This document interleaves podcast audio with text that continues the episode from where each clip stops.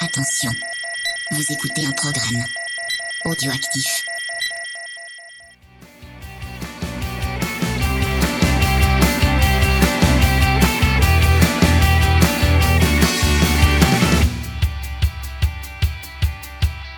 Salut à tous, on se retrouve pour l'épisode 49 de C'est qui en pôle. On va parler évidemment des courses qui sont courues à Termas de Riondo en Argentine. Ce soir avec moi, Pierre, comment ça va? Ça va, ça va Cyril, salut tout le monde. Donc, on va parler euh, pour commencer ben, des goodies, puisque comme à chaque Grand Prix, euh, on a fait euh, le petit jeu en partenariat avec la Bacanerie.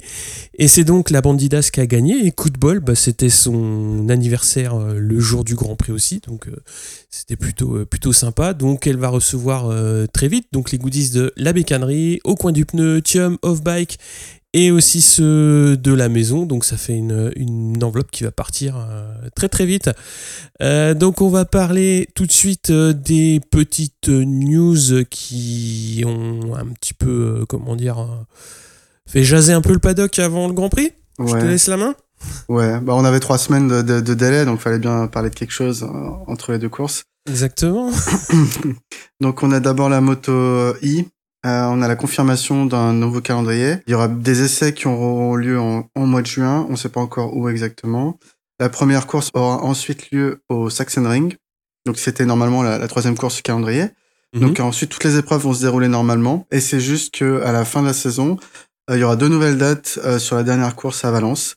Mhm. en, clôture du, du championnat. Donc ces deux nouvelles dates seront, euh, enfin seront sur le même week-end. hein. Et du Ouais. coup, on, on sera sur notre total de, de six courses, euh, si je me trompe pas, sept courses, pardon. Ouais, ça va rattraper en fait Rérez et, et Le Mans. C'est ça. En Moto 3, donc on a euh, Albert euh, Arenas qui ne participera pas donc au Grand Prix d'Argentine puisqu'il s'est blessé euh, en chutant en vélo, dis donc. Alors on va parler évidemment de comment dire de la grosse discussion qu'a émaillé euh, bah, l'entre l'entre deux Grands Prix et aussi euh, bah, les premiers jours euh, du, du Grand Prix euh, d'Argentine. On va parler évidemment de l'appendice donc sur le bras oscillant Ducati. Alors euh, je te laisse parler un petit peu de la décision de la FIM. Oui, donc on se souvient qu'il y avait eu euh, un appel fait euh, auprès de la commission euh, de la FIM par rapport à, à cet appendice Ducati qui, selon les constructeurs Honda, Aprilia, si j'oublie pas, KTM et, et Suzuki, euh, euh, générait un appui aérodynamique et donc euh, serait contraire au règlement. Donc la FIM a, a tranché et a donné raison à- au commissaire de, de piste technique, donc que cet appui était tout à fait conforme aux règles et que euh, non seulement le- les résultats du, de Dovizioso et Miller au Qatar étaient confirmés et de Petrucci et également que Ducati euh, serait à même de l'utiliser euh, sur les, les autres courses euh, pour le reste de la saison. Après, en fait, on- a un peu plus compris les motivations de, des, des constructeurs, selon Mm. moi, qui, qui semblaient juste être un peu en mode...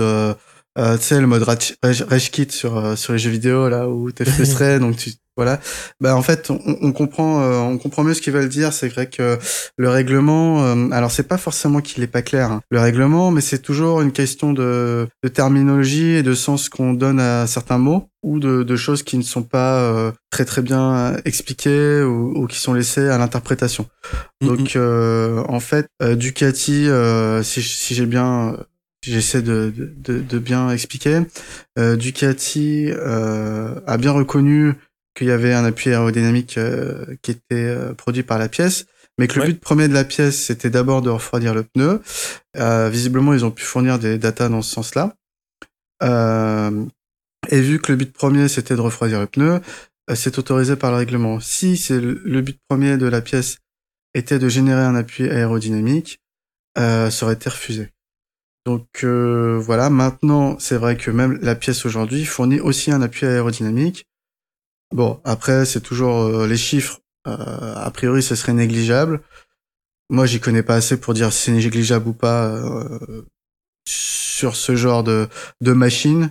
Euh, L'effet de sol, on sait que ça joue beaucoup en Formule 1, donc j'imagine que même un petit appui en, en MotoGP ça peut ça peut être utile. Je sais pas ce que t'en penses. Bah, euh, pff, après, euh, moi, j'en connais pas plus, si ce n'est que bon, ouais, j'ai un copain qui bosse un petit peu dans l'aéro, donc il m'en a dit un petit peu plus. Et surtout, ce qu'a dit euh, donc euh, Gigi Dall'Igna euh, en Argentine, il a donné un petit peu des chiffres. Enfin, il a donné un chiffre, surtout à 180 km/h, 300 grammes, Mhm. ce qui paraît effectivement euh, négligeable ou peu.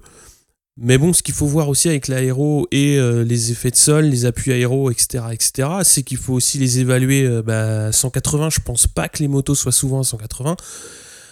Elles sont plus souvent euh, aux environs de 230-250 sur les lignes droites. Après, euh, il y a forcément beaucoup, beaucoup d'appui en phase de freinage. Ça peut aussi aider en accélération. Donc, Mm. donner une s- donnée chiffrée euh, comme ça à 180, bon, ça permet à tout le monde de, de se dire ouais, 300 grammes, c'est peut-être pas tant que ça.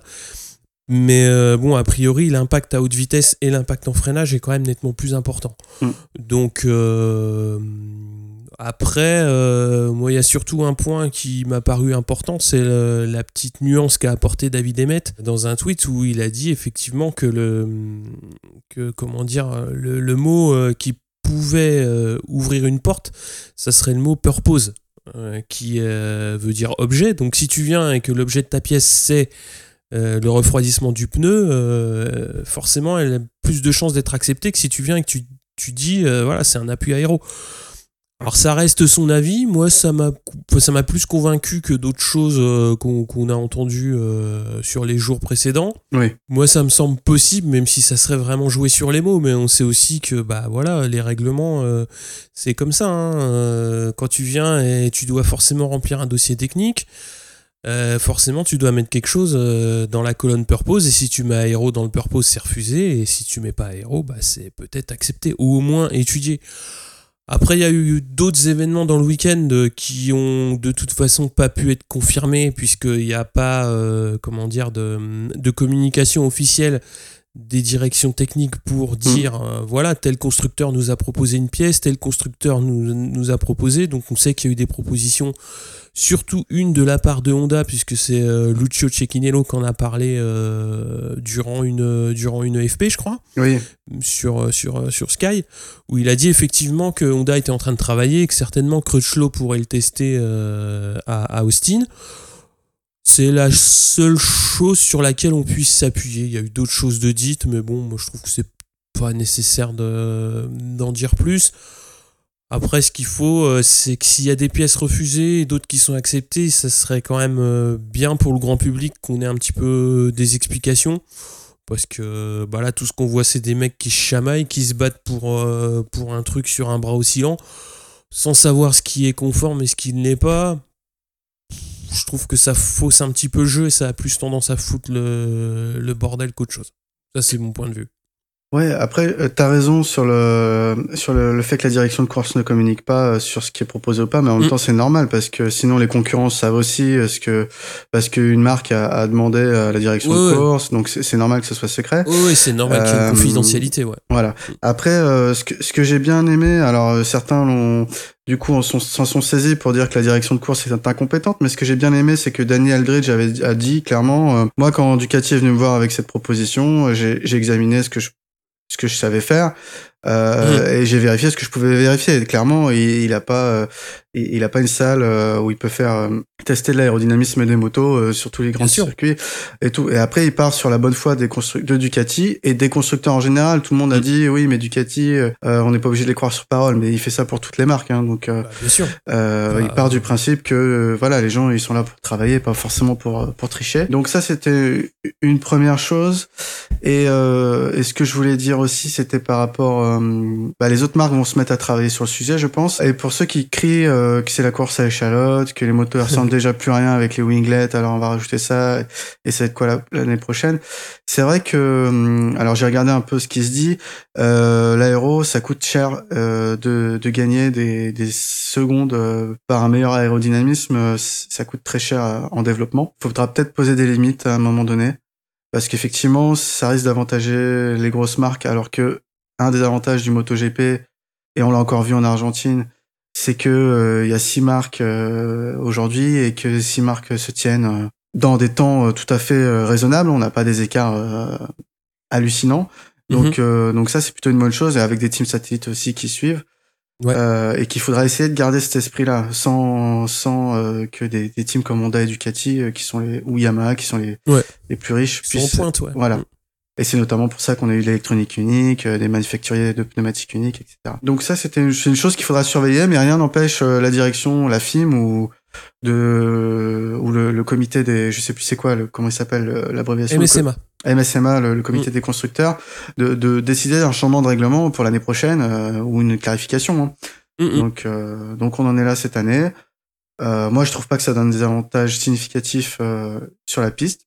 Ça en donne sans doute un, sinon euh, ils mettraient pas une pièce. Hein. Et après, je trouve ça malin parce qu'il y a aussi la, la alors j'ai plus le nom en tête, mais euh, tu sais le, le fait de un peu comme les magiciens, t'attires la- l'attention de- des personnes sur un sur un point précis. Ouais, bah t- toute euh, l'attention se fixe dessus et en fait le magicien euh, il te tout fait à les poches, hein. chose. voilà, te fait les poches, te vole ta montre et te met une colombe dans ton chapeau, j'en sais rien. Ouais, ouais, ça. Et t'as rien vu venir. Donc il y a ça aussi parce que moi je trouve que un dispositif, on l'a encore vu selon moi en Argentine, qui est efficace, c'est le, le dispositif de démarrage des Ducati. Ouais, le all shot, ouais. Le all shot device, oh là là, je trouve que c'est c'est une tuerie. Ça a pas l'air hyper compliqué entre guillemets, hein, euh, vu que c'est Ah un bah truc- non, il a bien mécanique. expliqué à ses Ouais, copains de Miller en plus. Hein.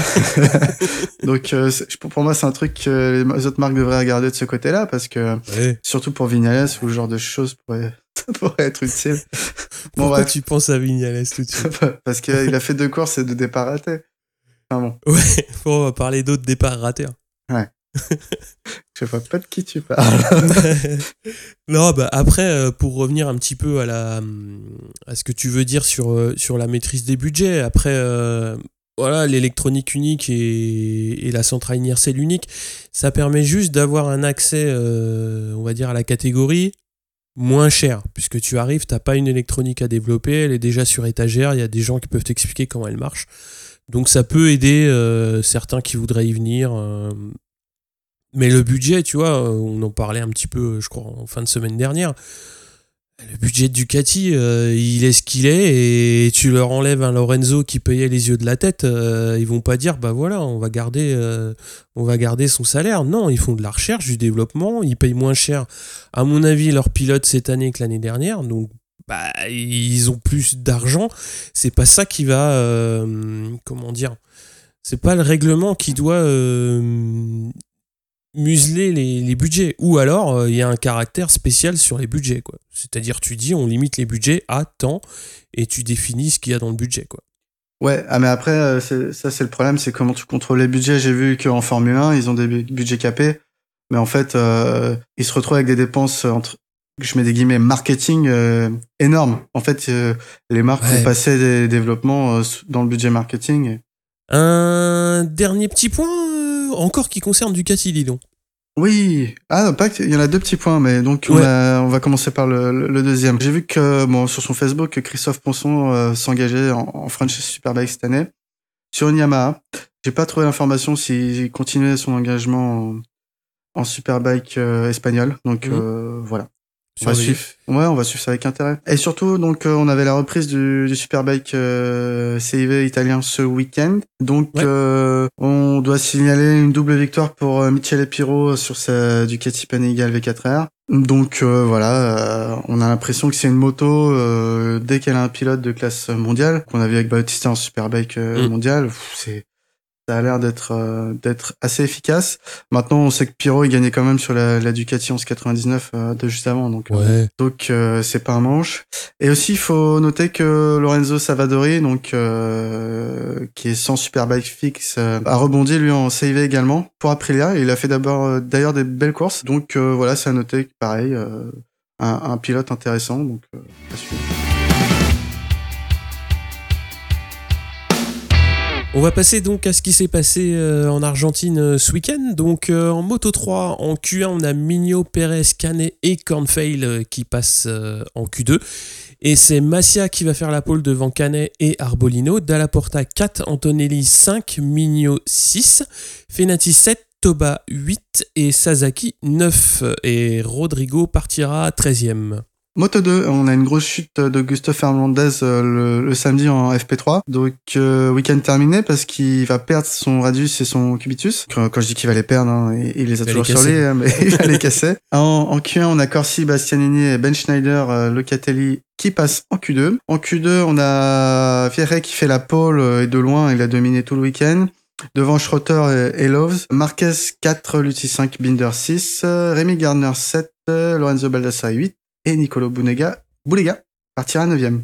MotoGP, donc en Q1, on a Nakagami et Paul Espargaro qui passent en, en Q2, euh, en laissant notamment euh, Lorenzo et Yannone euh, largement derrière eux. Mm. Zarco également. En Q2, on a Marquez qui va faire la pole devant Vignales et Andrea Dovizioso. Valentino Rossi va faire la 4, le quatrième temps, Miller 5, Morbidelli 6, Fabio Quartararo 7, Cal Crutchlow 8 et Nakagami 9. On passe aux courses du coup en moto 3 Course Moto 3, donc on a Sergio Garcia qui a été déclaré inapte après une commotion cérébrale euh, suite à une chute au, au warm-up. Donc euh, la course part, Macias euh, demi-rate euh, au départ avec un wheelie, donc je dis Ouais. demi-rate parce que ça aurait pu très très mal finir, il aurait pu caler, hein. Euh, mais il, il s'en sort et puis au final, bon, il, il se retrouve quand même dans le peloton de tête au premier virage. Donc la tête de course va se jouer principalement entre Darren Binder, euh, Juku, euh, Jaume Massia, Aaron Canet, Arbolino et Rodrigo. Euh, donc avec des dépassements bien chauds euh, de Binder et des acclamations du public euh, quand c'est Rodrigo qui va mener la course. Course par ailleurs typique du Moto 3. Hein. Fenati lui va se va- ne va pas pas être présent. Hein, on va pas, il a rien fait de spécifique donc il est aux abonnés absents plutôt dans le le deuxième tiers. euh, de la course. Du paquet, hein, ouais. Du paquet, ouais. Donc, je vais noter les, j'ai noté les chutes. Donc, on a eu plusieurs chutes décorrélées. Philippe Salak, Canon Chu, Jacob Corfet, Jacob Cornfield, euh, McPhee, euh, Ouais. qui va embarquer lui Lopez et euh, Perez. Et c'est bien loupé euh, McPhee, ouais. Ouais, ouais. Et puis il a fallu embarquer Toba, mais il l'a raté. euh, Massia, donc euh, pour la fin de course, Massia euh, va reprendre la tête à Rodrigo dans le dernier tour. Celui-ci va tout tenter pour la, la reprendre. Il va faire une petite erreur en se plaçant un peu trop à l'extérieur du, du virage euh, et du coup se fait prendre à l'intérieur alors qu'il va vouloir se replacer en, au point de corde. Il va toucher la roue de Darren Binder qui s'était placé là. Et il manque de tomber, euh, Rodrigo, je parle, et il va perdre des places à ce moment-là. Euh, donc Massia finit par s'imposer devant euh, Darren Binder et Tony Arbolino. Antonelli finit 4, euh, Ayumi Sasaki 5 et Rodrigo donc 6. Dalla Porta qui a mené un tour ou deux, je crois, finit Ouais. 7, euh, Foggia 8 et Ramirez 9. Ah, C'était une course typique Moto 3. Oui. Euh, très très euh, un gros paquet de vent. C'était vraiment chouette de voir Rodrigo euh, quand même prendre la tête à, à certains moments. Je crois que c'était Ouais. plutôt en, en première, mo- première moitié de course Oui. où, il, où il va passer quelques tours en tête et forcément un Argentin en Argentine. on en, on, on en parlera un petit peu plus tard avec le, avec le, le public argentin qui est vraiment. moi, j'étais étonné par. Euh, tous les ans, on les voit, hein, mais euh, Mm. je trouvais que c'était étonnant de, de voir toute la, toute la clameur qu'il y avait euh, pour, pour le public. Puis Massia, euh, bah, il a une bonne tête, le petit jeune là. Ouais. Ouais, j'aime pas trop la, la déco de sa moto, mais bon, ça c'est pas sa faute. je sais pas, euh, je trouvais que c'était trop trop noir et un petit touche d'or. Mais Ouais. euh, bref, on s'en fout. Euh, euh, non, bah, belle course parce qu'il aurait pu perdre euh, le, le fil euh, après son son départ euh, qui aurait pu mal se terminer. Ouais, Euh, il a il s'est accroché au peloton de tête et puis il fait il fait bien sa course quoi pour ouais, il une- a suivi dans le paquet tout du long, enfin dans le paquet, dans les les 5 6 ouais, de dans devant. la tête, ouais. Et euh, par contre, il, il décide de remonter euh, que sur la fin de course, alors qu'il avait économisé ses pneus. Je trouvais ça assez intelligent. euh. Tu penses Ah que ouais je me trompe?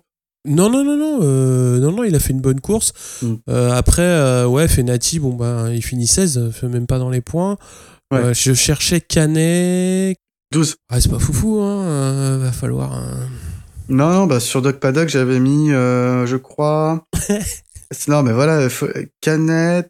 euh, J'avais dû placer. J'avais Canet et Fenati, moi, donc. euh, c'était cadeau. Rodrigo, Rodrigo et Fenati, ouais, j'avais mis quelque Ouais. chose comme ça, donc un zéro, une belle bulle. Bref, Une belle bulle. On passe au Moto 2 on passe au Moto 2. Ouais, donc euh, bah, le malchanceux du tour de formation, puisqu'il va avoir une panne. Euh, et euh, bah, il pourra pas les s'aligner sur la grille pour, euh, pour le départ, donc c'est cruel puisqu'il avait été quand même assez, euh, assez à son avantage tout, tout le week-end. Et bon, bah voilà, il va pas marquer de points pour, pour cette course.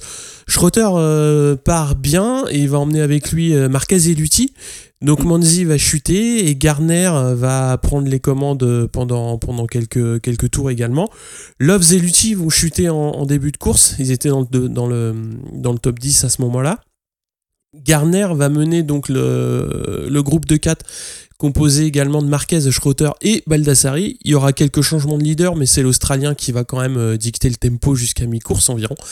Et on a Binder qui va rejoindre le, le quatuor euh, sur, euh, sur la fin. Martin va chuter à 4 tours de l'arrivée, ainsi que Roberts.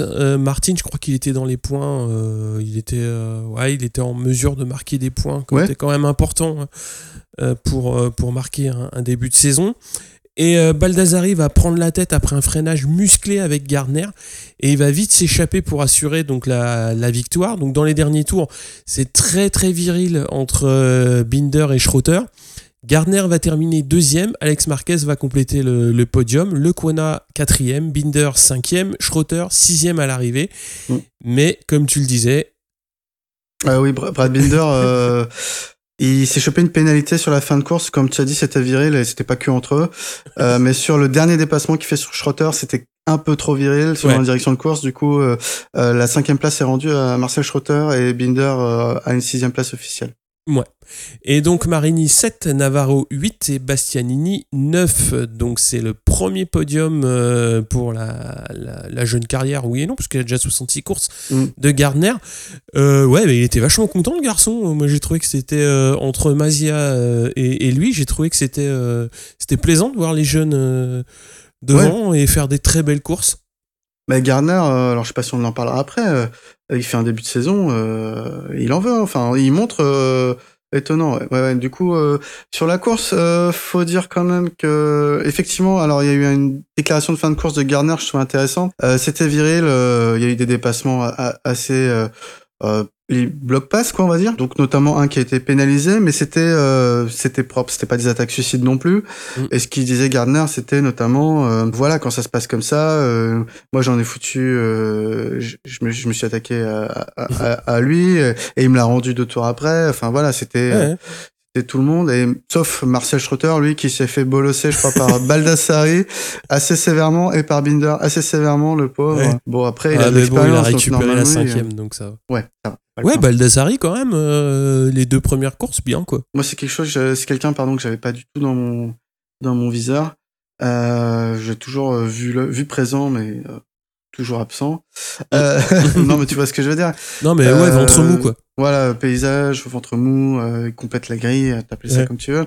Bah écoute, tant mieux pour lui. Hein, moi, après, euh, euh, au moins il déjoue les, les prédictions euh, qu'on a pu faire euh, sur des, je sais pas, des Brad Binder, des, des Thomas Lutti ou autres pour la catégorie. quoi. C'est, pour l'instant, en tout cas, ça met du suspense. Ouais. ouais. On passe à la course MotoGP? Ouais. Alors on a un bon départ de Marquez et Dovi qui sont sur la première ligne. Par contre, Vignales lui va, va se rater bien comme il faut. Il va pointer septième au, premier virage. Marquez se détache tout de suite du groupe et on ne le reverra plus. Euh, il se permettra notamment de, de finir la course euh, et les deux derniers virages au point mort. Euh, la course se joue derrière pour le, le podium. Euh, donc on a Dovi qui va assurer la seconde place euh, quasiment sur une majeure partie de la course. Et Rossi va, va aussi mener quelques quelques tours. Euh, bon, au final, c'est Rossi en vieux vieux goupil, comme dirait un certain Stéphane, euh, va va se faire Dovi en.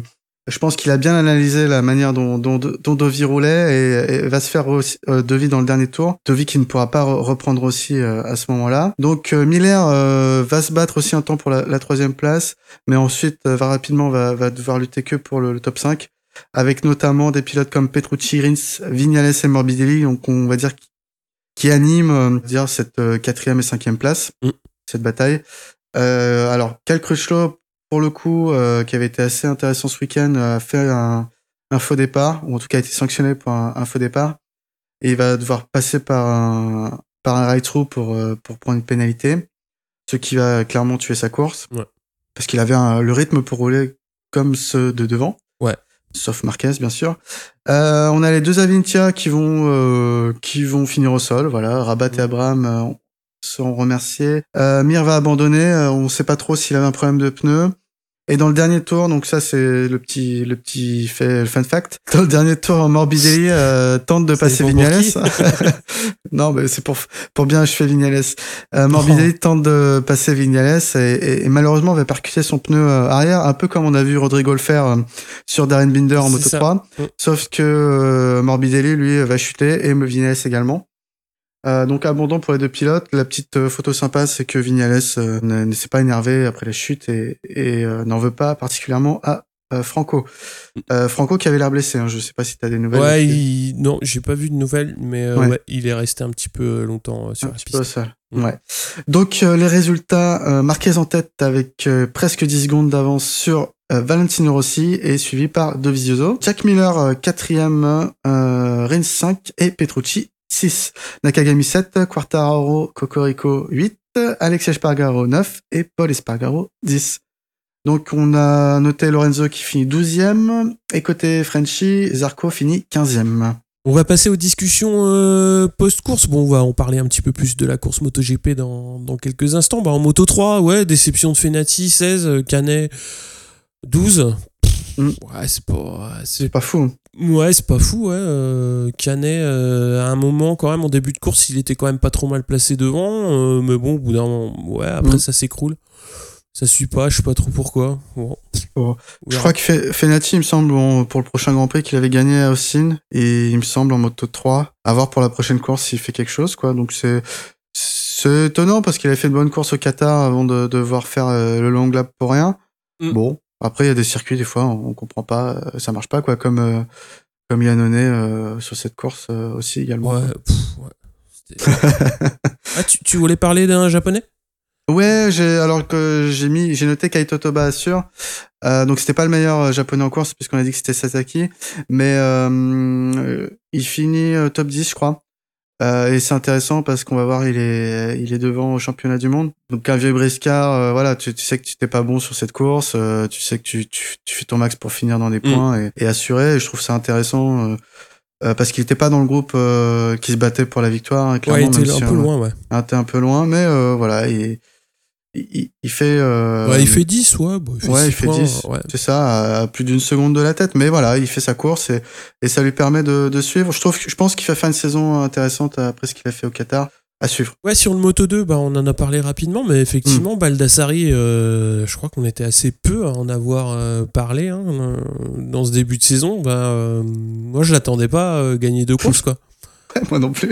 Après, euh, bon, Ponce, c'est quand même euh, une écurie qui a toujours eu euh, un bon package technique et qui maîtrise. Enfin, voilà, je pense qu'ils ont une bonne équipe qui maîtrise, euh, qui maîtrise les, les, les Moto 2 d'une manière générale. Mm. Mais bon, ils ont bien pris la mesure sur le moteur Triomphe. Donc, ouais, Baldassari, c'est un. Comme tu l'as dit, c'est un vieux briscard hein, qui, a, qui a déjà quand même quelques années, quelques années de course derrière lui. Et ouais, après, il va falloir confirmer en Europe. Mais euh, ouais, tu commences par deux victoires, c'est pas mal quoi. Ouais, ouais, c'est bien. Et puis, euh, j'ai trouvé qu'il avait fait une course intéressante dans le sens où euh, euh, il laisse le- la tête de course se dérouler, il Mm. est dans leur roue. Et il me semble que c'est. Il se les fait tous un par un, et à quatre tours de la fin, il est devant et il pousse Ouais, pour, pour finir la course devant. C'était une course tactique, ouais, bah très, ouais, parce très tactique de sa part. Il a géré ses pneus. Hmm. Euh, il a laissé les autres se fatiguer également, euh, les euh, s'épuiser peut-être un peu plus. Et, Mhm. et puis. puis Ouais, après, il a haussé le rythme pour, euh, Mm. pour, ouais, pour reprendre, reprendre la tête. Ouais, c'était assez. euh, Bon, après, il part huitième sur la grille, tu vois. Huitième, après, euh, bon, il fait. euh, ouais, c'est c'est une belle remontée, quoi. C'est quand même, c'est quand Mm. même intéressant. Ouais, t'avais noté un autre point sur, euh, sur le Moto 2 Oui, donc on a vu euh, malheureusement le, le viré très malheureux euh, au warm-up sur, la panne. On sait pas trop si c'est le moteur ou l'électronique hein, qui est en cause, mais euh, on a noté aussi que Nicolo Boulega en course, en pleine course également, s'est arrêté en, pleine trajectoire et avait l'air d'avoir le moteur coupé. Donc c'est pareil, c'est voilà. Alors je, moi je fais le rapport entre les deux événements, mais peut-être qu'il y en a aucun. hein. Euh, mais voilà, Ouais. c'est faut pas oublier que Triumph c'est un nouveau motoriste dans la catégorie, que l'électronique euh, bah, qui va avec est aussi euh, différente. Euh, voilà, savoir si euh, la fiabilité, euh, bon, elle est peut-être pas encore au rendez-vous. Je je sais pas si c'est un rapport, mais je me suis posé cette question. Je fais quand même, ça fait beaucoup deux en une course. Bon, Bah ouais, enfin, surtout, euh, ouais, c'est pas, c'est pas de cul, quoi. Mm. Viré, c'est pas de bol. C'est- c'est- Chat noir. Ouais, c'est rien de le dire, quoi. Mais euh, Ouais. bon, après, si c'est effectivement. euh, parce qu'après, c'est un petit peu ce que j'ai dit sur, sur Baldassari. euh, il court chez Estrella Galicia, qui est aussi une équipe très compétitive. euh, Enfin, chez Marc VDS. Je dis Estrella Galicia, mais c'est Marc VDS. euh, qui, est, ouais, qui est une écurie très compétitive, qui connaît bien le matériel d'une manière, euh, d'une manière générale. Donc, je. Ouais, euh, je ouais, je, un petit peu comme toi, euh, je pencherais plus sur un petit problème euh, moteur électronique, quoi. Ouais. Après, c'est dommage parce que c'est c'est quand même un, un, un pilote qui, bah, qui, qui va jouer les avant-postes, donc euh, c'est un, c'est un GP, c'est une bulle, euh, une bulle sur le deuxième Grand Prix qui, qui risque de, de mettre longtemps à, à reprendre. Mais bon, après, c'est un, un bon pilote, donc je pense que je pense qu'il va, il va se rattraper, quoi. Oui, et J'espère puis, pour lui. Ouais, et puis il est solide mentalement. C'est sûr que c'est une occasion de, Ouais, de ouais. rater, mais, Ouais. mais c'est pas, c'est pas ça qui va le perturber. Non, Mais j'espère. euh, après, c'est pareil, tu vois, Nicolas Boulega, c'est un rookie dans la catégorie. Il est dans un bon team, euh, Skyver 46. ouais. Il fait euh, un classe- un- une Q2 intéressante vu qu'il est 9ème sur, ah, sur la grille de départ. Euh, bah, pour lui, par contre, ça va être peut-être plus dur, euh, plus dur euh, Ouais. parce que il doit faire ses preuves. Hein. On sait qu'en Mm. Moto 3, c'était compliqué ces dernières années. Donc, euh, donc voilà. Ouais. Je, je pense que on verra ça sur les prochaines courses. Hein. La- Ouais. la- le championnat est encore long. falloir fiabiliser tout ça. Ouais. Alors sur le MotoGP, il y a quand même beaucoup, beaucoup de choses à dire. Par quoi tu veux commencer, euh, Pierre? Bon, on commence par le- la domination de Marquez. Hein. Ah ouais Ah putain. Bah, qu'est-ce que tu veux dire? Bah, il met 10 secondes à tout le monde. Enfin, il met 10 secondes au deuxième. Et il met 35 secondes à. à Et Yannone, non 35 Ah, Yannone, ouais, je crois. Euh, Ou 38 je sais secondes, je sais plus. Je sais plus. Euh, ouais, Et- il, non, il met, ouais, il met 38 secondes à Nonné au 17ème. Voilà. Ouais, c'est. Ouais, voilà. Bon, il y a pas. Comme on dit euh, dans le foot, il n'y a pas eu match, quoi. Il n'y a, pas eu match dès le premier virage. euh, euh, donc, il, il avait creusé un petit écart. Ouais. Et, euh, dès le cinquième virage, il avait, euh, euh, il me semble, 3, 3 dixièmes d'avance. Bah, deux tours, 4 secondes, euh, pff, je crois que tout est dit. Hein. Partant de là, euh, Hmm. On se retrouve à la buvette. Hein, puis voilà, hein. ça. Et, et Puig, euh, à tous les tours, il, il disait à Marquez de ralentir euh, Ouais. sur la pit lane, il faisait des grands gestes. C'était euh, bon. Après voilà, Marquez, euh, on sait qu'il a toujours été performant en Argentine. Mm. C'était compliqué ces dernières années euh, pour pour diverses raisons. Mm. Euh, mais effectivement, l'année dernière, euh, s'il commet pas toutes les erreurs Ouais, qu'il commet, euh, il finit des premiers. En, en 2017, s'il chute alors qu'il est tout seul en tête, euh, qu'il est pas qu'il est pas menacé ni rien, euh, il chute tout seul, donc euh, il perd l'avant. Mm. Quelque part, euh, c'est c'est un circuit qui lui plaît. C'est son deuxième Austin, quoi. voilà.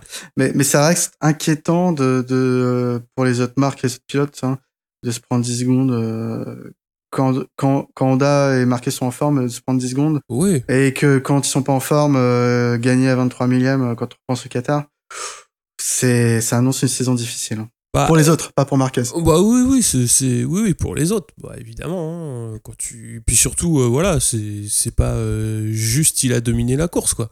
Il a dominé toutes les, enfin pas, il a pas dominé, mais euh, il a fait ce qu'il a voulu au niveau des FP. euh, Mm. Quand euh, en qualif, pareil, il fait la pole. euh, Bon, bah oui, enfin, il a dominé tout le week-end.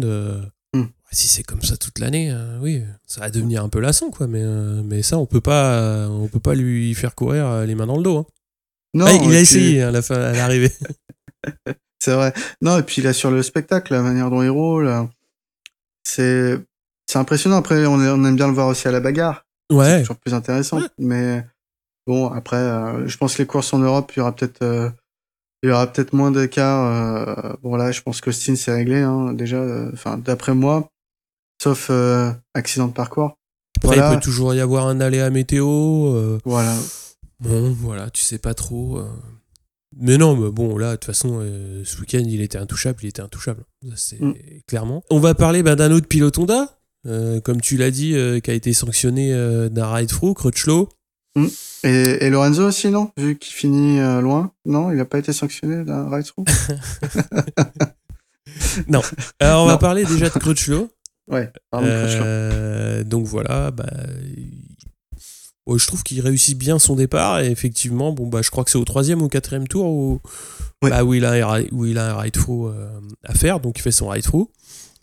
Et euh, bah forcément, ça lui nique sa course, comme tu l'as dit. Enfin, déjà, nous, on revoit euh, les images euh, bah, du canal Ouais. vidéo de la Dorna. Et quand même, le ride-through, il est loin d'être évident. Il est Ah quand même très, très loin d'être évident. Il y avait des ride-through beaucoup plus, euh, comment dire, euh, ouais, visibles. qui avaient- Ouais, enfin, bon, c'était, je trouvais que c'était limite. Et donc forcément à l'arrivée, bah, directement, il a été s'expliquer avec, euh, avec la, direction de course, etc. etc. Mais bon, il n'y a pas d'appel possible sur, les, sur, les, sur ce genre de sanctions. Donc bon, bah, de toute façon, puis de toute façon, ça lui a pété sa course. Donc euh, voilà. Aujourd'hui, lundi, la Dorna MotoGP a sorti le, comment dire, les vidéos qui La sont, preuve, euh, ouais, ouais. qui sont euh, à disposition des commissaires de course pour justement euh, sanctionner ou pas les, les pilotes. Alors euh, oui, la moto bouge. La moto, donc je vais expliquer pour ceux qui n'ont pas vu la vidéo. Mm. La moto bouge effectivement juste avant l'extin- l'extinction des feux. Euh, Elle avance très légèrement. euh, la roue avant ne, ne, ne franchit pas pour autant euh, le marquage au sol blanc. Ah, mais ça, c'est Euh, pas un problème parce qu'en fait, ça pourrait euh, être utilisé par certains qui se mettraient volontairement euh, derrière, enfin, on va dire 15-20 cm derrière la ligne Oui. et prendre de l'élan. Donc, si tu veux, le Ouais, franchissement de ligne, c'est pas un critère. Mais euh, en tout cas, effectivement, il y a un, il y a un léger. Alors, je sais pas si s'il change d'appui sur son pied. Enfin, moi, je fais de la moto. c'est un peu, voilà, des fois, c'est pas comme s'il avait parcouru plus de, Ah. plus de 2 cm, quoi. C'est vraiment. euh, il bouge, oui, on est d'accord. Mais bon. Après, du coup, il doit être sanctionné, ok. Il, il a violé le règlement, entre guillemets, et il a. Mais est-ce que un ride-through c'était légitime? Ça me paraît une sanction assez lourde. hein. Bah, après, le, le règlement, il est strict là-dessus. C'est-à-dire, Oui. s'il y a un ride-through, enfin, s'il y a un, un départ, départ. anticipé, c'est Ouais. ride-through, direct. C'est aussi euh, pour dissuader les, euh, les départs, entre guillemets, euh, un petit peu comme tu fais les départs 100 mètres où, où tu estimes qu'en dessous d'un temps- d'un certain temps de réaction, c'est pas possible. Là, c'est un petit peu l'idée euh, du ride-through, c'est-à-dire on vous met une pénalité tellement grosse par rapport à ce que vous pouvez gagner qu'ils veulent dissuader les pilotes de tenter euh, quoi que ce soit sur le départ. Mais là, euh, oui, c'est une application euh, bête et méchante, stricte du règlement, qui est ultra sévère pour euh, Crutchlow. Je trouve que c'est, je trouve que c'est dommage. Après, euh, ce qu'a dit Crutchlow, c'est que si c'est euh, Marquez ou Rossi, il sera pas pénalisé. Ça, j'en sais rien. De fait Non, mais- est que, ouais. Par contre, ce qu'on peut se dire, c'est que si là, jamais la, la, la direction de course avait décidé de pas pénaliser et que c'était sorti après, euh, qu'un team s'en rende compte, euh, alors c'est jamais. Euh, Cal, il allait, faire, Non. il allait faire une bonne course. Non, mais euh, maintenant, tout est possible. Hein, les constructeurs, ils portent plainte tout le temps. Donc, euh, depuis l'histoire avec l'aileron. euh, non, non, mais, enfin, pour moi, il n'y avait pas forcément euh, nécessité de sanctionner. Après, le règlement, c'est le même pour tout le monde. Ouais. Et quand je disais euh, ça me paraît sévère, c'est que peut-être qu'il faut envisager deux types de pénalités pour ces cas-là. Vraiment euh, une sanction très lourde pour ceux qui cherchent à prendre un avantage significatif ou qui vraiment se ratent totalement et partent trop, beaucoup trop en avance. Euh, penses à quelqu'un, toi. et, et ceux qui bah, que voilà là c'était plus peut-être euh, vraiment euh, léger et un long lap on va dire où tu perds 2 à 3 secondes était suffisant à mon avis Bah, c'est ça, ouais. Bah, après, euh, moi, je suis assez de ton avis. Il faudrait trouver un juste milieu où, effectivement, euh, le départ anticipé est net et le départ anticipé, euh, je dirais pas d'étourderie, mais ouais, de changement d'appui, quoi. Ouais. Parce que, parce que là, effectivement, Crutchlow, euh, bon, bah oui, la moto bouge, il est peut-être, comme tu dis, sur un changement d'appui de pied. Et on peut pas dire que ce soit l'élan qui le fasse euh, prendre l'avantage. Après, c'est après de toute façon, c'est fait, c'est fait, euh, c'est pas Ouais. de cul.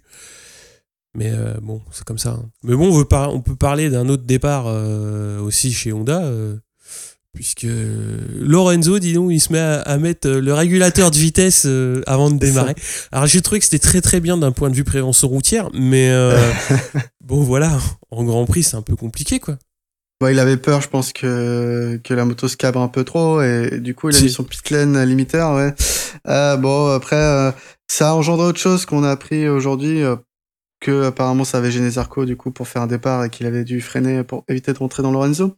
Oui, parce qu'il fait. il- euh, enfin, quand on a vu tellement de fois le départ Mm. pour regarder Crutchlow qu'on n'a pas vu ce qui se passait derrière, enfin C'est ça. un petit peu, un petit peu derrière. Et effectivement, quand tu regardes le départ de Lorenzo, ça fout les jetons quoi, parce que le mec il, il décolle pas quoi. Et ouais, derrière, je comprends que Zarco il a eu un peu peur. Ouais, donc, euh, donc ouais, Lorenzo qui se trompe, qui, au lieu de mettre son, bah, son dispositif de sa, sa carto de, de, de démarrage, je sais pas comment ça se passe, euh, il, il met son pit lane limiter. Ouais.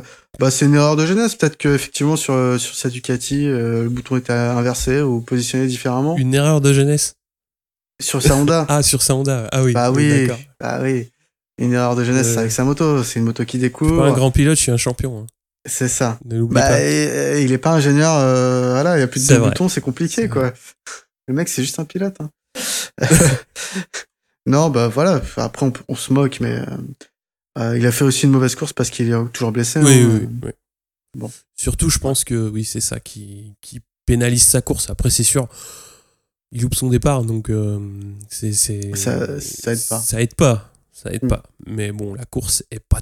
Enfin, le rythme en course est pas très très bon non plus. Il y en a d'autres qui sont partis de très loin, hein, qui sont partis 16e et qui arrivent 5e. Donc, euh, pour parler Ouais. de Rins sur Suzuki, qui a fait une très très belle course. Du coup, oui, non, on a, on a vu Rins euh, très performant.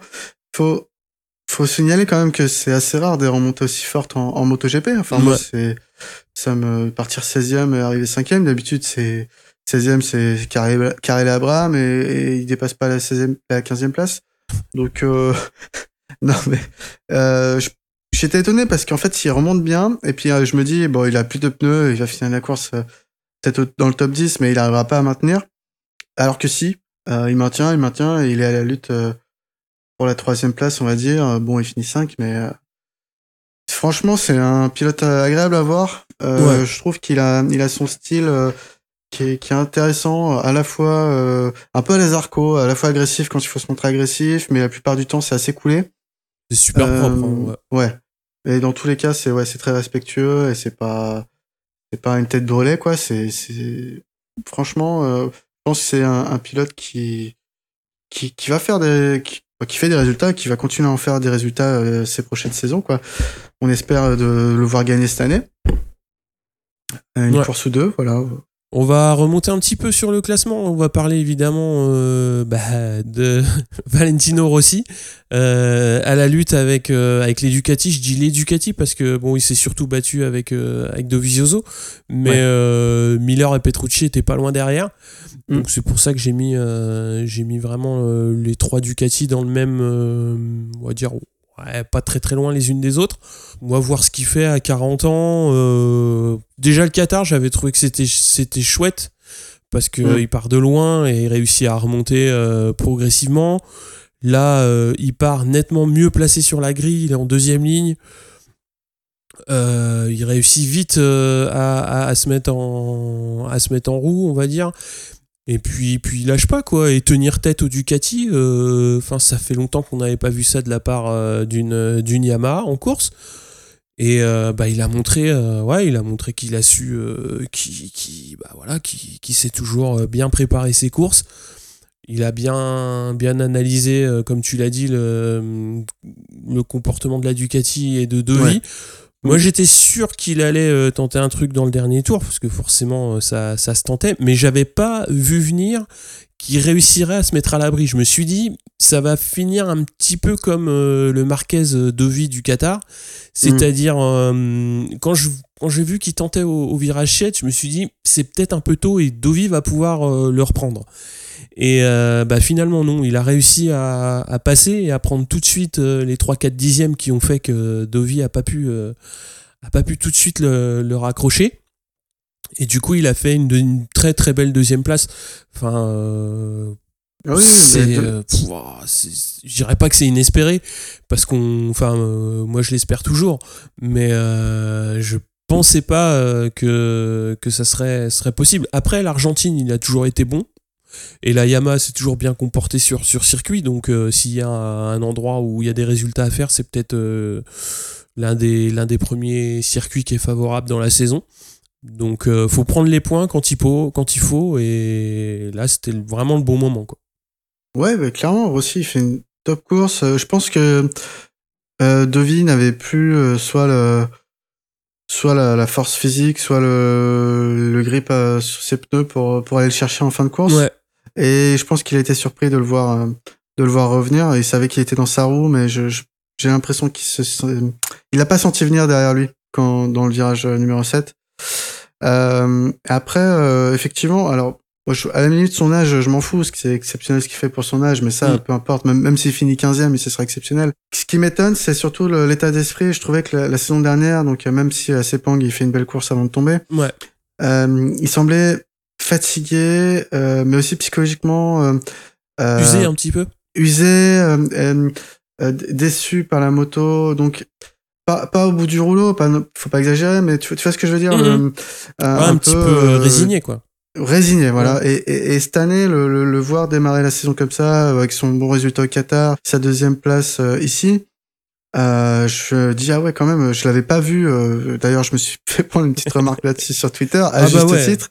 À juste titre, c'était bien sûr. Euh, je l'avais pas vu euh, dans cet état de forme, euh, capable de de retrouver la motivation après toutes ces années de Grand Prix, j'imagine, euh, pour euh, pour être aux avant-postes dès le début de saison. Donc euh, bah étonné, mais en, en positif. Hein. Moi, j'aime bien voir Rossi devant également. Je préfère le voir derrière les Ducati, mais bon, Ça, c'est c'est voilà, côté mais, italien euh, qui, qui dire ça. ça. Mais ça fait plaisir de, de le voir euh, de le voir là. Il, est, il est tout à fait à sa place et et euh, bah belle euh, deuxième place. Si, si j'enchaîne sur Dovi, moi je suis déçu du coup de la course de Dovi parce que on savait que ce serait une course difficile. On sait que ça va être difficile également à, à Austin. Et il faut il faut garder les gros points là. Pour moi, il a perdu 4 points de, de vie sur cette course. Euh, voilà, c'est Ouais. c'est dommage, c'est comme ça. Euh, c'est pas énorme, mais au bout du compte, ça, ça peut jouer. Euh, Ah bah, tous les points bon. vont, vont- Ouais, tous les points vont compter. Ah. Donc, euh, donc euh, voilà. Et euh, si je peux en placer deux sur les deux autres Ducati, ce que fait Miller, c'est bien. Mm. On voit vraiment que ce qu'il veut, enfin, selon mon, mon interprétation de la chose, hein, c'est récupérer une Ducati officielle dans le team officiel l'année prochaine. Je pense que son objectif dans sa tête cette saison, c'est de terminer premier indépendant et surtout Ouais. euh, devant devant Petrucci au classement général. Donc là, il termine devant lui. Euh, Petrucci fait une belle course, mais encore une fois, comme au Qatar, il a fait une belle course, il est pas dans le dans la lutte réellement pour finir troisième Mm. ou sur le podium, je veux dire. Euh, il est dans la lutte pour finir cinquième dans le top 5. Donc il y a encore du travail à faire euh, de, de sa part. Voilà, et pour enchaîner sur euh, sur une autre marque, les Yamaha. Donc on a vu Rossi, on avait Vignales qui à part son départ était à la lutte aussi pour ce top 5 avec euh, une autre Yamaha Morbidelli. Euh, bon, Ouais, Vignales, c'est compliqué. Hein. Enfin, Bah, c'est compliqué, ça dépend par rapport à euh, tu sais au référentiel. C'est quoi ton référentiel pour Vignales C'est des podiums ou c'est des top 10 Bah non, mais Vignales, enfin, clairement, euh, clairement, Vignales, il doit être, euh, il doit être avec Rossi et Dovi, quoi. Enfin, Ouais, donc c'est vraiment des podiums. bah ouais. Moi, je le vois pas sur les podiums. Euh, Pour moi, à part sa période euh, euh, Suzuki où il gagne deux, deux courses, je crois, de mémoire, c'était il y a longtemps. Et après, il fait une bon, un bon début de saison chez Yam, euh, une bonne première partie de saison. Euh, la première année où il arrive chez Yam, donc c'est en 2017. À part ça, euh, Moi, les, les attentes sur un mec comme Vignales, elles sont là, quoi. Euh, Le gars, il est officiel chez Yamaha. Euh, Il est pas là euh, pour être euh, pour être septième ou sixième, quoi. Enfin, sauf cas de course euh, quoi. Mais euh, bah, surtout quand on voit au Qatar, il se plaint, ouais, euh, quand je veux doubler, j'y arrive pas parce que ceci, bah, ça gêne pas aussi. Euh, bon, l'année dernière, a priori, euh, il y a eu un problème quand même de, de conception de moto. On verra si, Mm. si cette année, euh, durant l'été, ça, ça- ça se confirme ou pas. Mais dans les deux cas, en course, il est, il est nettement derrière Rossi. Et enfin, Rossi a peut-être l'expérience, mais Vignales, il doit, il doit être devant, quoi. Enfin, enfin, pas, il doit pas être devant Rossi, mais il doit être à minima avec lui, quoi. Et là, je trouve que, euh, bah, ok, il est dans le même paquet, mais euh, il est quand même derrière, euh, il est quand même derrière Miller euh, et Petrucci aussi, quoi. Donc, et surtout, il n'est pas à la bagarre avec eux. ouais, il est plus dans l'attente. Ouais, il y a la est- bagarre avec Morbidelli, Il, quoi. il est septième et il en est content, quoi. Donc, enfin, c'est pas qu'il en est content, mais il a pas la capacité d'aller chercher les mecs qui sont devant. Moi, c'est plus ça qui m'embête, c'est que après qu'il soit septième qui qui tente des trucs, mais que ça passe pas, etc., etc. Mais il est pas en capacité de tenter des, des choses. Après, euh, ce, qui, ce sur quoi il doit s'appuyer, c'est quand même euh, ses qualifs qui sont plutôt bonnes et il montre que sur, euh, sur un tour, il est rapide, mais il a un- énormément de travail à faire sur les courses, quoi. Ouais. Et le problème, c'est que c'est pas sa première année. Tu pourrais le comprendre, tu vois, d'un Lorenzo ou quelqu'un qui découvre une moto. Euh, tu te dis, bon, bah voilà, ouais, ça va venir. Mais là, c'est quand même déjà sa, sa troisième année chez Yamaha. Bon, l'année dernière était un petit peu particulière, je, je veux bien. Mais euh, là, enfin, il, il va falloir vite capitaliser, quoi. Parce que là, Ah oui, non, euh, je là, suis il- d'accord. là, Yamaha perd du temps, perd son temps avec un mec comme lui. Enfin, moi, je le vois Bah, comme ça. Je, je comprends ce que tu veux dire. Maintenant, moi, je te dis que, vu l'état de forme de Vignales, c'est pas un pilote de podium, c'est un pilote de top 10. Donc, il est à sa place. Euh, je dis pas qu'il va pas redevenir un pilote qui gagne. Hein. Ça se trouve, ça peut arriver dès, dès- dès la prochaine course.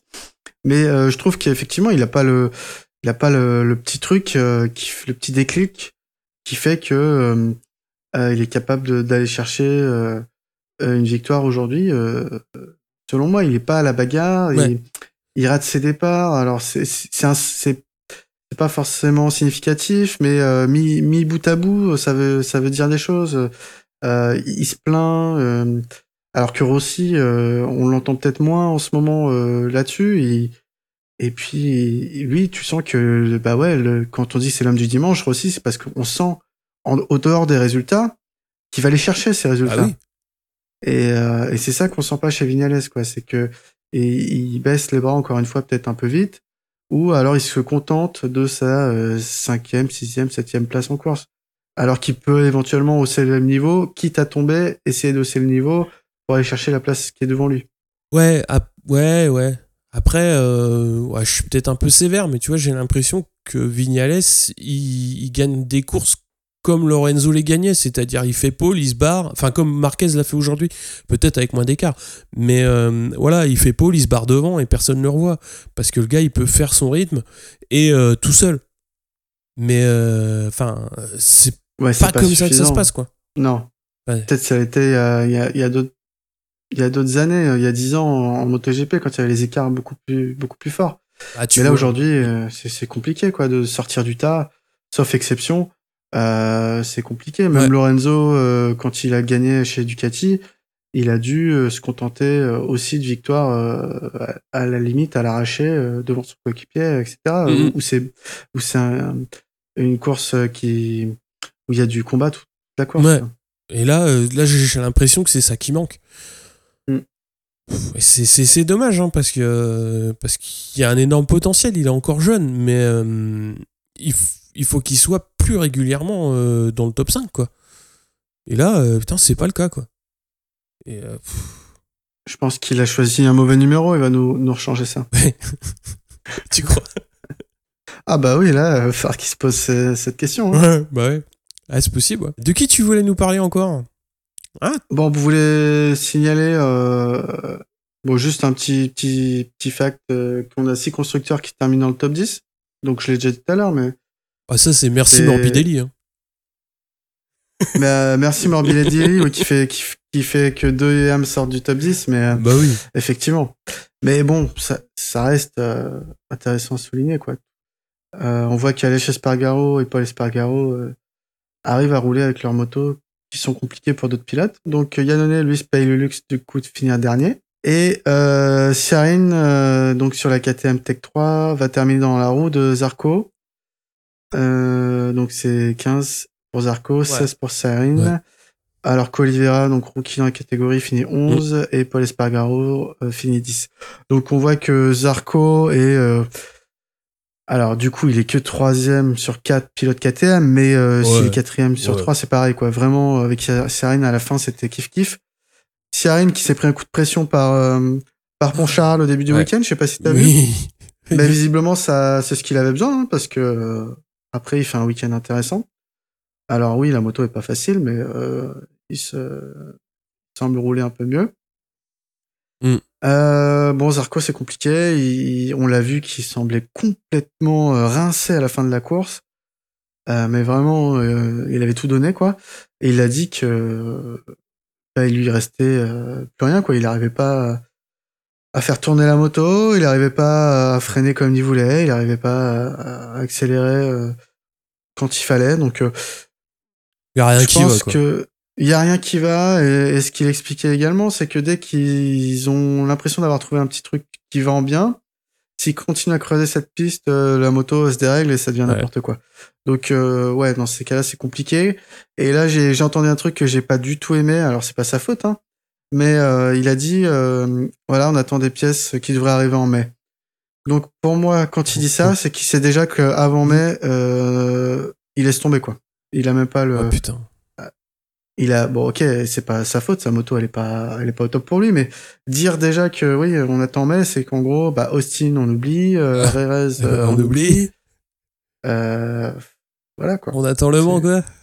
ouais on attend Eh, le bon Mans, a courage. un peu de chance Ah, je suis méchant quand je dis euh, ça, mais euh, mais euh, ouais, enfin c'est, moi je trouve que c'est c'est moche de voir euh, de voir Zarco euh, souffrir comme ça quoi. Enfin souffrir c'est Oui. un mot un peu dur, mais euh, enfin si, il souffre quoi. Quand tu vois à l'arrivée, le mec il, il est torchon chiffon quoi.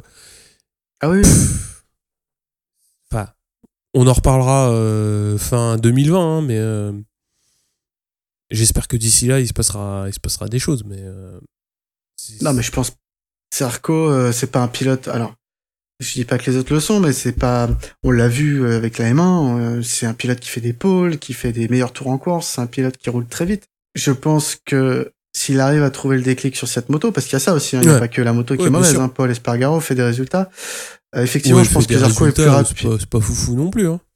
bah parce qu'après Paul, euh, c'est ce que j'allais dire. Je pense que Zarco est meilleur pilote que Paul.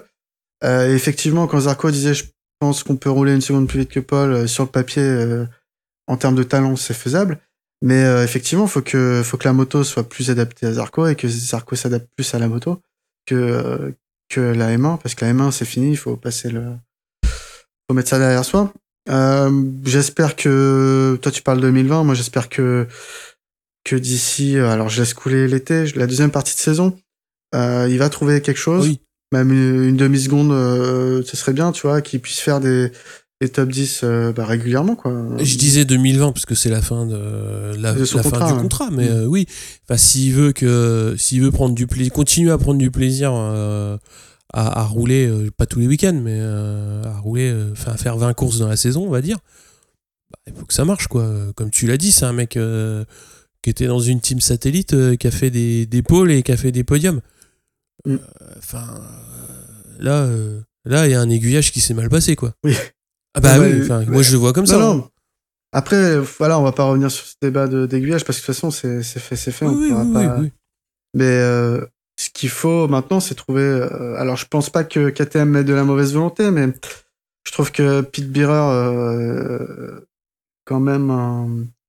lâche pas ses mots. Je trouve qu'il est un peu, un peu dur dans le sens où euh, j'ai l'impression que rouler sur la KTM, c'est comme euh, redevenir rookie dans la catégorie, quoi, quand on voit ce que fait Cyrine et, et Zarco. Mhm. Donc euh, voilà, euh, je, je pense pas que dès la deuxième course, enfin il avait déjà fait la première course d'ailleurs, faut critiquer son, son pilote quoi. Je comprends qu'il a fait venir euh, en pilote numéro 1, mais euh, faut pas qu'il croie que la KTM c'est une moto euh, qui roule aussi vite que les Honda et les Ducati et les Yamaha. Mm. Donc euh, voilà, il y a les torts qui sont partagés peut-être des deux côtés, mais il faudrait bien que ça, que Ah, ça voilà, finisse par marcher. Ouais, il va falloir, falloir vite arriver à un consentement mutuel, ouais. Ouais, je suis d'accord. Mais bon, on va finir quand même sur une bonne note avec euh, la huitième place de Cartararo parce que bah, il a fait un week-end euh, encore une fois très très solide, très constant, des ouais des bonnes perfs, une course très régulière. Euh, moi, je le regardais un petit peu dans les fiches de temps et euh, bah ouais, il était un petit peu euh, entre deux groupes, donc il a fait beaucoup de temps seul. Et c'est pas plus mal parce que comme ça, ça l'apprend, ça lui apprend à, à gérer un petit peu, gérer sa course tout seul. Donc euh, moi je suis vraiment très content pour lui qu'il marque euh, assez vite dans la saison des points qui sont importants, qui sont rassurants pour la suite, euh, rassurants pour son équipe. Euh, ouais, enfin, vu, euh, vu son âge et vu tout ce qui a été dit avant qu'il monte en MotoGP, c'était important qu'il marque vite des gros points. Enfin, moi je je Ouais. suis super content pour lui. Puis on a vu son ce qui était arrivé pour lui au, au Qatar, c'est bien. Moi je suis Ouais. content. Il, il fait il fait quelque chose d'intéressant. Il prouve euh, qu'il qu'il s'est vite adapté à la catégorie, à la moto. Je trouve que que c'est des que c'est quelqu'un. Alors c'est toujours pareil. On, on faut pas trop s'enflammer, mais qui, qui peut euh, qui peut être compétitif comme Zarco l'a été euh, sur la M1 euh, en tant que pilote euh, privé. Euh, même peut-être devant Morbidelli, hein, pourquoi pas. Moi je suis content pour lui. Puis il a toujours l'air sympathique, donc ça, ça ne fait que l'aider. Euh, oui, j'ai eu un peu peur à la fin parce qu'en fait, euh, oui, donc je le vois franchir la ligne d'arrivée. euh, ok, c'est une chose. Et puis je vois euh, quand il monte le classement final avec les temps d'écart, on, on voit qu'il est derrière Zarco, euh, qui a pas marqué de temps en fait. Mhm. Et euh, comme s'il avait, comme s'il était tombé dans le dernier tour ou, ou je ne sais quoi. En fait, on a su plus tard que son transpondeur avait lâché dans le dernier tour. Mhm. Et du coup, c'est pour ça que euh, qu'il apparaissait pas sur la feuille de temps euh, de fin immédiatement Ouais, après la fin de course. Euh, mais en fait, il a bien fini huitième. voilà la colonne et de gauche. Donc, euh, donc voilà, c'était la petite frayeur. Si, puis on a vu un petit truc euh, marrant euh, de, qui concerne Cal. Est-ce que tu l'as vu quand il est arrivé À la fin de course? Ouais. Ouais, ah, Il y a un autre truc marrant aussi dont je veux parler. Ah d'accord. Non, mais vas-y, vas-y. Donc euh, Cal, euh, on l'a vu, euh, donc il s'arrête, il rend la moto à son box, et puis on voit qu'il est hyper énervé, en tout cas qu'il est colère. hein. Et puis là, je comprends pas trop, comme plein de gens sur Internet comprenaient pas trop. On le voit, il, il va dans le box de Maverick Vignales, et limite c'était un peu la... On pensait qu'il avait un grief contre contre Maverick, mais bon, ils se sont pas croisés en course normalement, donc euh, on voyait pas où était le problème. En fait, on apprendra un peu plus tard que le box de Maverick, c'était le, le, le dernier box avant la, la pit, la- dans la fin de la pit lane avant le, avant le, le parc fermé. Donc, c'était le, le dernier endroit où il pouvait euh, passer de l'autre côté pour, pour aller protester auprès des, des commissaires de piste. Mm. Euh, mais effectivement, pendant un, un temps, euh, on s'était demandé qu'est-ce qui, est-ce que Vignales allait pas se prendre une baigne? Parce que il semblait euh, bien énervé hein. Et puis c'est un peu, tu sais, il a la gueule de l'anglais, un peu, Ah bah un peu qui bourré. dans les bars, euh, Ouais. un peu rude, un peu Ouais, costaud, c'est- quoi. donc, euh, un coup à choper une canette, à la péter sur un coin de table et puis. euh. exactement. Non, l'autre chose qui m'a fait marrer, euh, ça c'est une vidéo qu'on a vu euh, traîner un petit peu euh, cet après-midi. C'est en fait Rossi, euh, bah, ça, ça rejoint un petit peu ce que je disais sur le, public argentin. Donc le, Rossi c'est le premier à avoir gagné à Terma euh, euh, il y, a, y a 4 ans maintenant, je crois, si, si je me trompe pas. Et il s'était mis tout de suite le public dans la poche en, montant sur le podium avec, un, avec un maillot de, de Maradona. Et bah, il s'est arrêté devant sa tribune parce qu'il y a une tribune Rossi évidemment pour aller saluer, euh, saluer le public et les- euh, le commissaire Oui. de piste enfin le, le marshal qui était à côté Ah oui. et oui, j'ai vu. ben voilà il s'est assis sur la moto de Valentino avec euh, la petite vidéo le selfie et tout et le docteur qui lui dit euh, tu fais gaffe hein, parce que c'est fragile ces petites choses là bien que lui avant de se avant de se parquer il ait mis deux trois petits coups d'axel pour pour le public. Moi j'ai trouvé que l'image était super sympa parce que bah parce que c'est aussi pour ça que qu'on on va dire qu'on regarde le sport quoi. C'est tu vois euh, le marshal qui est là pour euh, bah, pour euh, évacuer les bécanes faire attention que tout se passe bien parce que mine de rien bah c'est eux qui sont responsables aussi de la sécurité de la piste. Donc s'il y a un pilote qui chute s'il y a des débris ils sont là pour ça je trouve que c'est vraiment bien euh, que que voilà quoi que qu'il puisse aussi profiter de ce week-end euh, bah je pense qu'il va ramener des souvenirs à raconter pour euh, pour sa petite famille jusqu'à jusqu'à sa retraite quoi j'ai trouvé que l'image Ouais, était sympa ouais. quoi C'était vraiment une belle image. Par contre, imagine, euh, alors là, j'aime bien penser au pire. Imagine, il casse un truc sur la machine et où il fait irrupte le moteur et Mais il non. coule une bielle.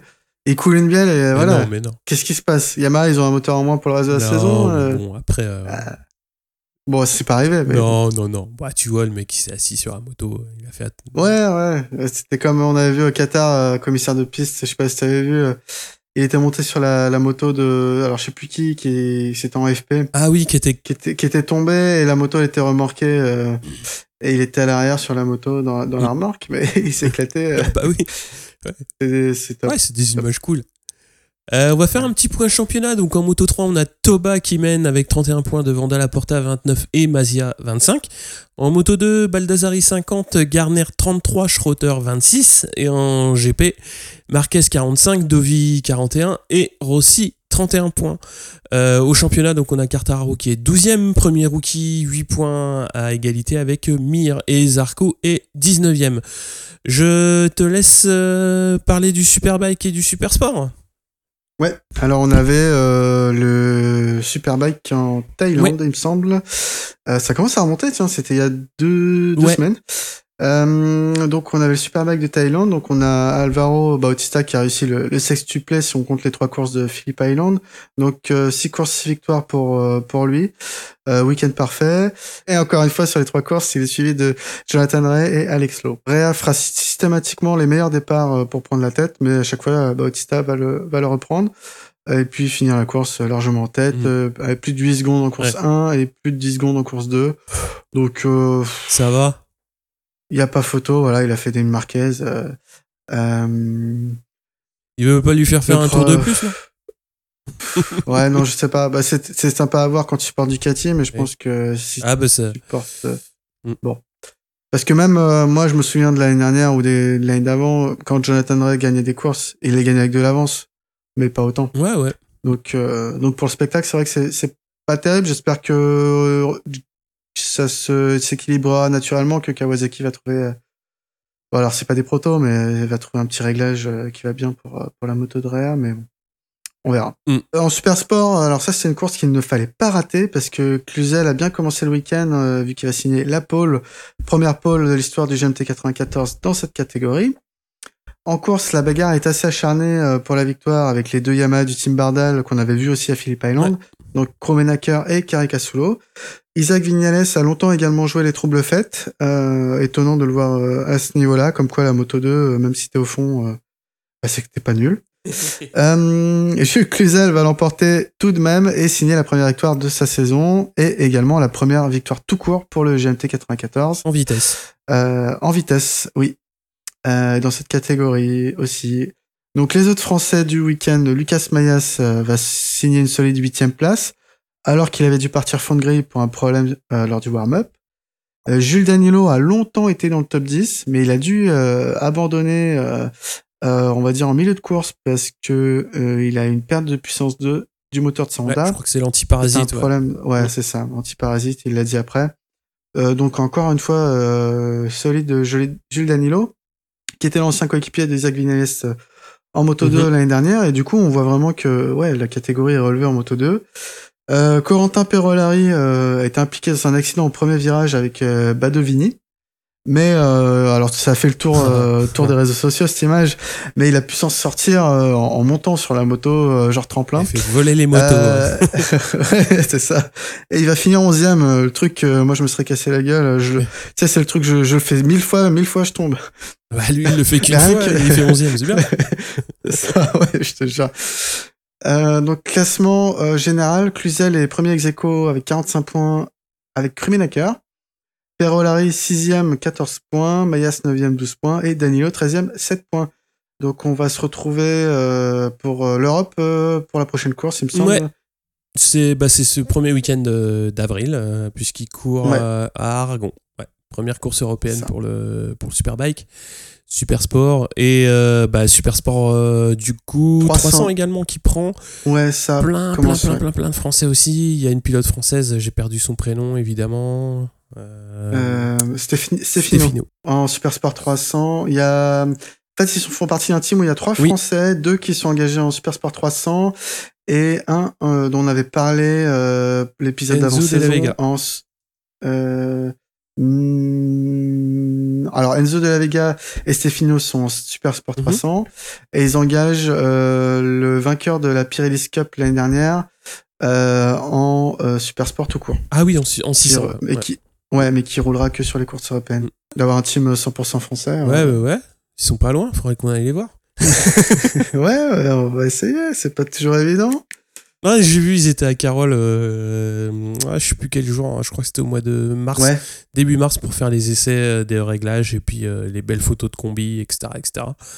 Ouais, super, euh, super cool de les voir. Euh, bah ouais, bah nous on va se retrouver bah, On a comme d'habitude hein. sur, euh, sur Twitter, sur euh, Facebook aussi. Bah, on va évidemment refaire le jeu de la pole pour le prochain Grand Prix donc à Austin. Et, Ouais, euh, le circuit ouais. des Américains. Et puis bah voilà, on va vous faire à tous un, un gros bisou. Bisous tout le monde. Bisous tout le monde. Et puis euh, bah, aujourd'hui c'est le 1er avril, alors on n'a pas fait de blague, Non. mais on aurait pu. Donc euh, vous avez de la chance de nous avoir parce qu'on est sympa. Bisous tout le monde et ciao ciao à la Ciao. prochaine.